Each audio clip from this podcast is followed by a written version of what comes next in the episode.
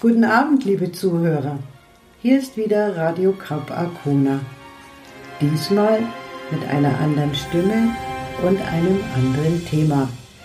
Ich bin Monika Buhlmüller und ich begrüße Sie ganz oben im Studio auf dem Peilturm. Ich blicke hinaus in die schöne, klare, schwarze Nacht. Sie ist sternklar und sie führt zu Nachtgedanken meine Nachtgedanken eben, die sind vielfältig. Mich führen sie heute zu einem alten Freund. Der hat mich gerne hier oben im hohen Norden von Deutschland besucht. Es hat ihm gefallen, wie Ihnen und wie mir. Er war im früheren Leben Philosoph, ein kluger Kopf und hatte viel Humor. Aber ich will nicht von ihm erzählen, weil er so ein kluger Philosoph war, sondern weil er einfach wunderschöne Gedichte geschrieben hat. Manche davon übrigens nur für mich. Ein paar will ich Ihnen vorstellen und nicht, dass Sie glauben, wenn Sie sich ein bisschen erinnert fühlen, mein Freund war Christian Morgenstern. Das war er nicht.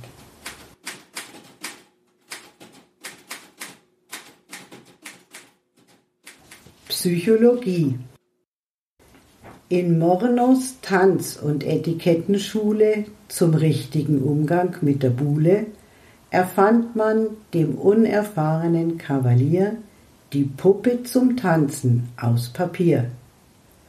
Und benimmt sich der Kavalier auch mal daneben, sie kann ihm nur einen Papierkorb geben.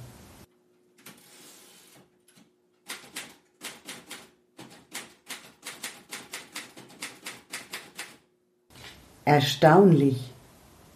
In einem Gedicht aus Mornos Feder, es lag vor ihm auf dem Katheder, erhob sich plötzlich mit einem Satz ein kleiner Punkt von seinem Platz und war im Nu verschwunden. Morno hatte den springenden Punkt gefunden.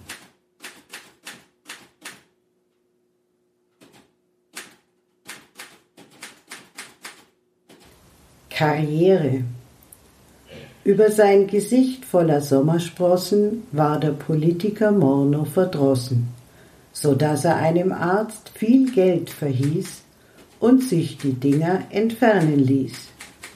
Nun fühlt er sich wie neugeboren, hat aber politisch eine Schlacht verloren, denn er selbst kann kaum verhehlen, dass ihm seither Gesichtspunkte fehlen.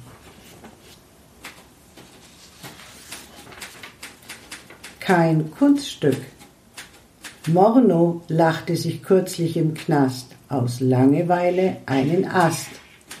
Der Wärter war sofort zur Stelle, befahl, der Ast muss aus der Zelle. Da hat sich Morno ins Bett gelegt und schlicht im Schlaf den Ast zersägt. Selbsterkenntnis Morno zückt die Feder und zieht voll Wut vom Leder. Alles trifft der Ragestral. Ob gut, ob schlecht, das ist egal. Sogar die Tinte trifft sein Zorn. Doch stößt er hier ins falsche Horn. Denn ohne Tinte in anderem Sinne säß er schließlich selber drinne. Mornos Tod Morno hatte einst zu viel getankt, viel Korn und ist nach Haus geschwankt. So führte sein Weg ihn durch den Wald, als davon fern ein Schuss erschallt. Morno sank, getroffen von der Ladung Schrot, ins Moos, und auf der Stelle war er tot.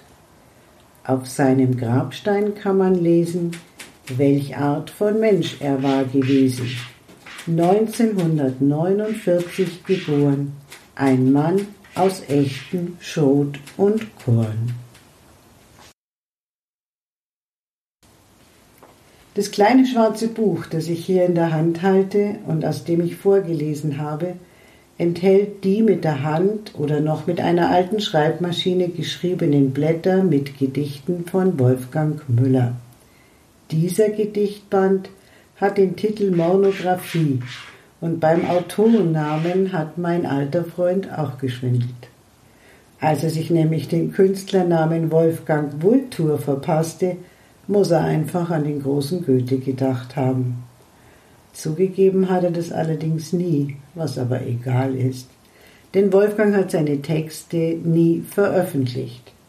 Na gut, die Süddeutsche Zeitung hat einmal auf der letzten Seite, der Außenseite der Wochenendbeilage etwas abgedruckt von ihm. Aber das war's schon. Oder? Man könnte ja auch sagen, wir von Cap Arcona, wir bringen für Sie einfach alles exklusiv.